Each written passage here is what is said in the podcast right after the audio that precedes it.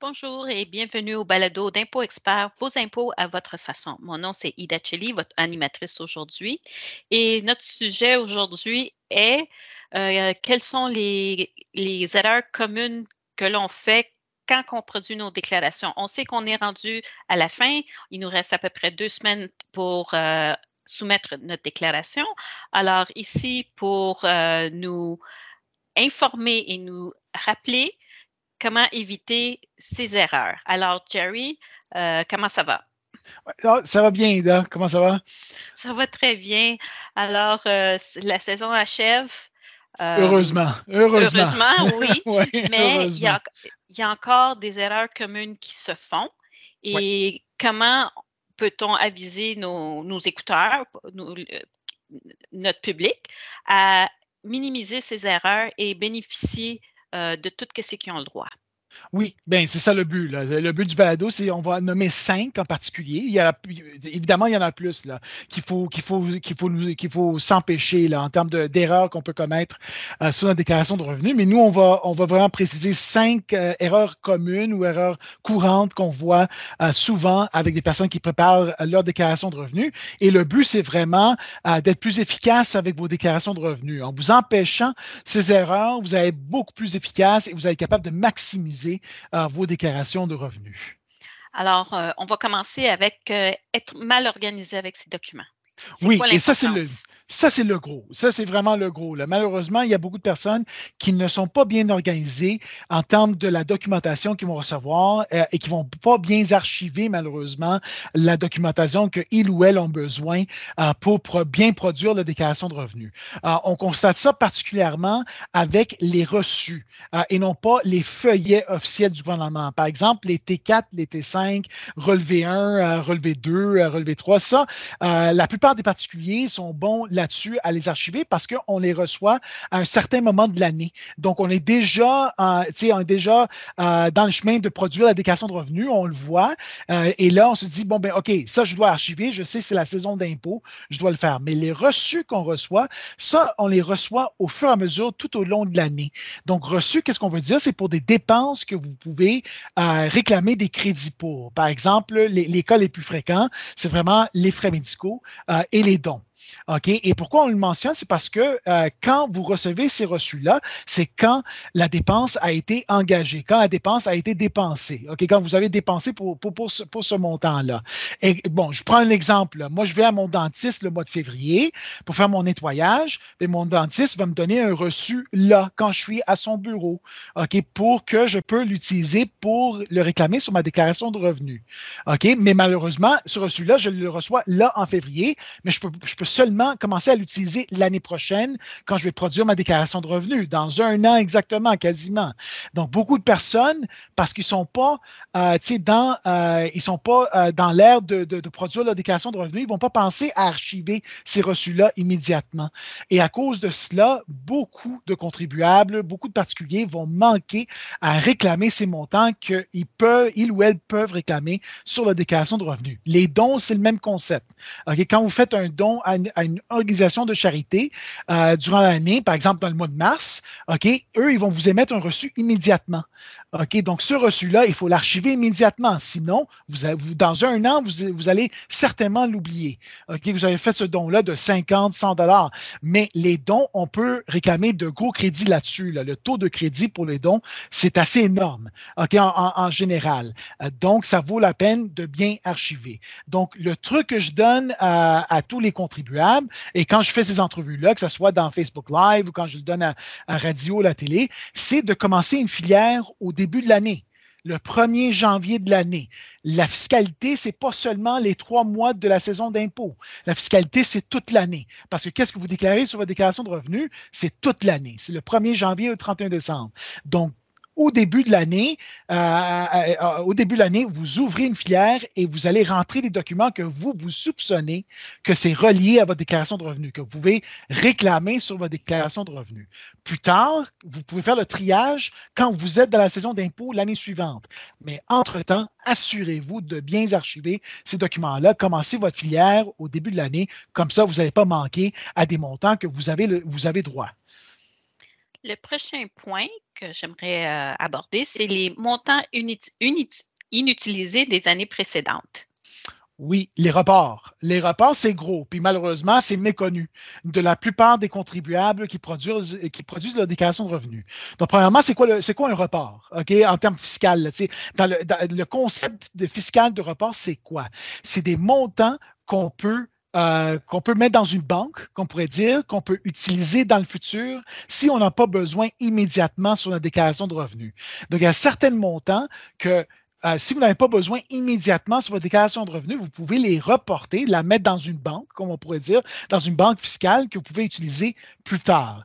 Les exemples qu'on voit les plus fréquents en termes des reports, c'est par exemple les frais de scolarité. Donc, évidemment, quand vous étudiez, il y a des fortes chances que vous n'utilisez pas tous les crédits que vous avez droit en termes des frais de scolarité pour réduire votre impôt fédéral et votre impôt du Québec à zéro. Si vous reste un montant excédentaire, ce montant excédentaire-là, vous avez le droit de le reporter de le mettre dans une banque fiscale que plus tard, quand vous allez gagner plus de revenus, quand vous allez embarquer dans votre carrière, vous pouvez les utiliser pour réduire vos impôts autant du côté du fédéral que du côté du Québec. C'est un exemple concret que vous pouvez utiliser cette banque de report, qu'on pourrait dire. Un autre exemple, c'est les pertes en capital. Donc, si vous avez un compte de courtier imposable, donc ce n'est pas un REER, ce n'est pas euh, un CELI, et que vous avez encaissé une perte en capital et que vous n'avez pas de gain en capital que vous pouvez l'utiliser à l'encontre, bien, cette perte-là, vous la mettez encore une fois dans cette banque fiscale et, que, et vous la reportez à une année future. Et dans une année future, quand vous allez avoir un gain en capital, vous pouvez maintenant utiliser cette perte-là à l'encontre de votre gain dans le futur. Autre exemple, c'est les REER. Donc, un REER, vous n'êtes pas obligé de tout déduire votre REER dans une année en cours. Vous pouvez reporter des montants, des cotisations de REER dans une année future. L'exemple concret, encore une fois, c'est quand on est jeune, puis on commence déjà notre compte REER, mais qu'on n'est pas vraiment imposable, bien, on peut contribuer, mais on n'est pas obligé de l'utiliser. OK, cette contribution-là. On peut le reporter et quand on embarque dans nos carrières et là, on gagne plus de revenus, on peut maintenant les utiliser. Donc, ça, c'est vraiment euh, c'est une banque précieuse sur votre déclaration de revenus parce que ça vous donne une chance d'utiliser, d'utiliser ces montants-là à l'encontre de votre impôt fédéral et votre impôt du Québec dans une année future. Mais la seule façon que vous êtes capable de les utiliser, c'est en les connaissant. C'est de savoir que vous les avez. OK? Ces montants reportés. OK? Donc, la façon de connaître vos reports, c'est premièrement votre avis de cotisation. Donc, quand le gouvernement vous répond quand vous avez envoyé votre déclaration de revenus, c'est avec l'avis de cotisation. Sur cet avis-là, vous allez retrouver ces montants reportés des années euh, pour, que vous pouvez utiliser dans les années futures. C'est la première place. La deuxième place et la meilleure place pour aller chercher ces reports-là, c'est dans le, dans le portail en ligne Mon compte de l'ARC et Mon compte de Revenu Québec. Dans ces, dans ces portails-là, vous allez être capable de retrouver, encore une fois, ces montants reportés-là que vous pouvez maintenant utiliser pour votre impôt futur. Encore une fois, c'est très important de bien connaître ces rapports-là. Comme ça, vous pouvez encore une fois maximiser votre, vos déclarations de revenus. Et euh, vous avez mentionné un document très important, c'est l'avis de cotisation. Ça, c'est vraiment un document qu'on devrait mettre dans notre filière pour l'année fiscale. Oui, absolument. Puis, puis, si vous choisissez d'aller avec un fiscaliste, par exemple, un professionnel pour produire vos déclarations de revenus, une des premières questions que ce fiscaliste-là va vous, va vous poser, est-ce que vous pouvez me remettre votre avis de cotisation de l'année passée? Parce que ça donne votre situation fiscale pour le, pour le professionnel de l'année précédente. Comme ça, le professionnel ne, ne manque rien pour votre déclaration de revenus de l'année en cours. Donc, c'est très important de remettre ces documents-là si vous produisez vos déclarations de revenus avec un professionnel. Mais pour vous aussi, c'est très important. Comme tu l'as mentionné, euh, Ida, c'est premièrement, c'est vraiment, ça donne votre situation fiscale de l'année précédente, de, l'année que vous avez produit votre déclaration de revenus. Et ça inclut aussi des montants reportés. Ça inclut aussi votre montant admissible de REER. Sur la vie de cotisation, vous allez avoir votre montant admissible, le montant que vous avez le droit de contribuer dans vos comptes de REER. Donc, c'est très important de garder précieusement ce document-là et de les garder pour au moins sept ans, ces documents-là. Excellent. Maintenant, le prochain point a référence au gouvernement. normalement, ils sortent toujours un budget au début de l'année. C'est toujours euh, février-mars. Alors, et des fois, ça l'impacte aussi notre déclaration. Alors, c'est vraiment ne pas être au courant des changements qui, euh, budgétaires annoncés qui peuvent nous affecter. Oui, oui, et ça, c'est important, OK? Parce que à chaque année, vers le mois de mars, là, cette année, c'était euh, le mois d'avril pour le fédéral, c'était un peu en retard. C'était mais habituellement, vers fin mars, là, les deux paliers du gouvernement, autant au fédéral qu'au Québec, OK, on va voir des annonces de budget. Et dans ces annonces de budget-là, on va toujours avoir les nouveautés de la, de la prochaine déclaration de revenus qui s'en vient. OK, puis habituellement, ces nouvelles mesures qui vont s'appliquer sur la déclaration de revenus, habituellement, sont en effet à partir de la date de l'annonce du budget. OK? Donc, on peut déjà en profiter du moment que le gouvernement annonce ces mesures-là. Mais encore une fois, comment on peut bénéficier de ces, de, ces nouveautés-là si on ne les connaît pas? OK, donc, donc nous, moi, euh, qu'est-ce que je vous recommande euh, dans ce balado? Je ne vous recommande pas d'aller parcourir les 700 pages des, deux budgets. Là. OK, on s'entend, là, il n'y a personne qui veut faire ça. La plupart, même des professionnels, ne le font pas non plus. OK, le but, c'est vraiment d'aller sur le site du gouvernement. Au, fédéral, il y a un, beau site qui s'appelle budget.gc.ca. Au provincial, vous allez tout simplement au ministère des Finances. OK, et quand vous allez sur ces sites-là, le gouvernement va toujours mettre un beau site web pour vous montrer les nouveautés, les, les, belles, euh, les, euh, les, belles annonces qui vous font pour vous remettre plus d'argent sur vos déclarations de, revenus. Ça, je peux vous le garantir, ils vont faire un beau site pour vous indiquer dans ce cas-là à quel crédit vous en avez euh, le droit de prendre. OK? Donc, c'est très important d'aller le parcourir. Habituellement, il va y avoir même un site qui va vous annoncer tout simplement seulement les mesures fiscales.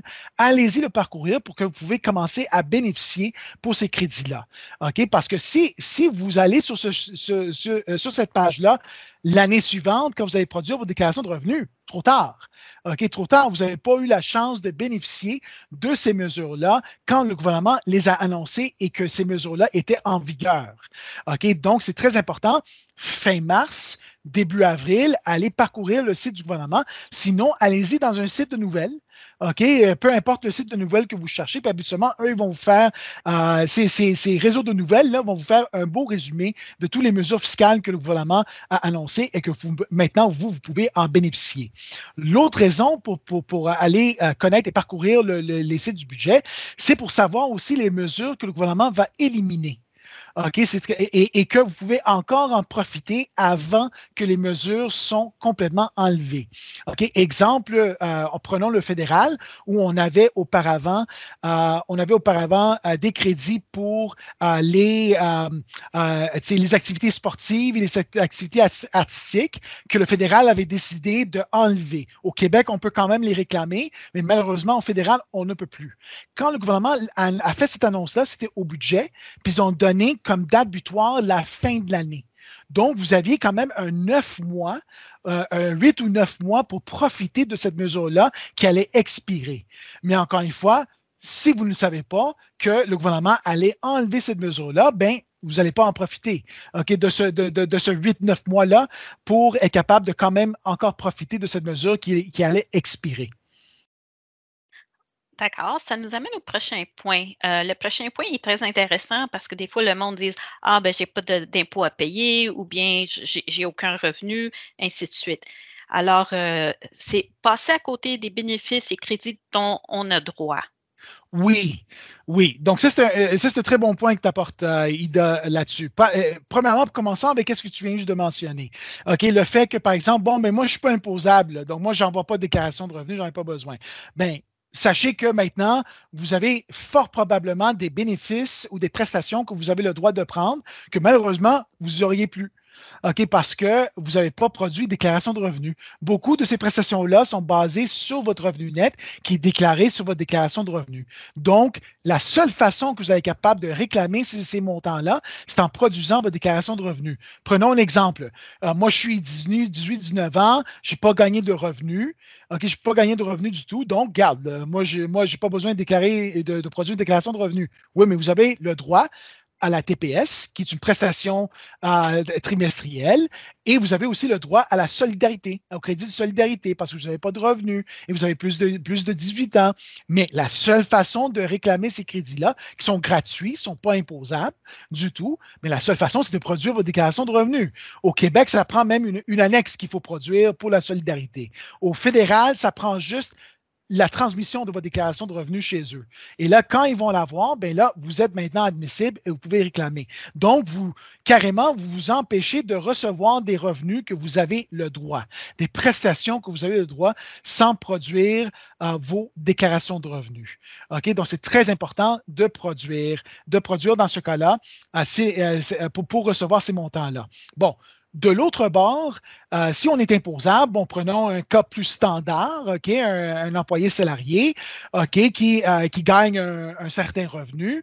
Bon, il y en a des avantages ou des déductions qu'on peut réclamer que peut-être vous ne connaissez pas, que si seulement vous allez juste juste feuilleter un peu le guide du fédéral et le guide du Québec, le guide de la déclaration de revenus du Québec, juste le feuilleter un peu pour voir si peut-être vous êtes admissible à d'autres déductions.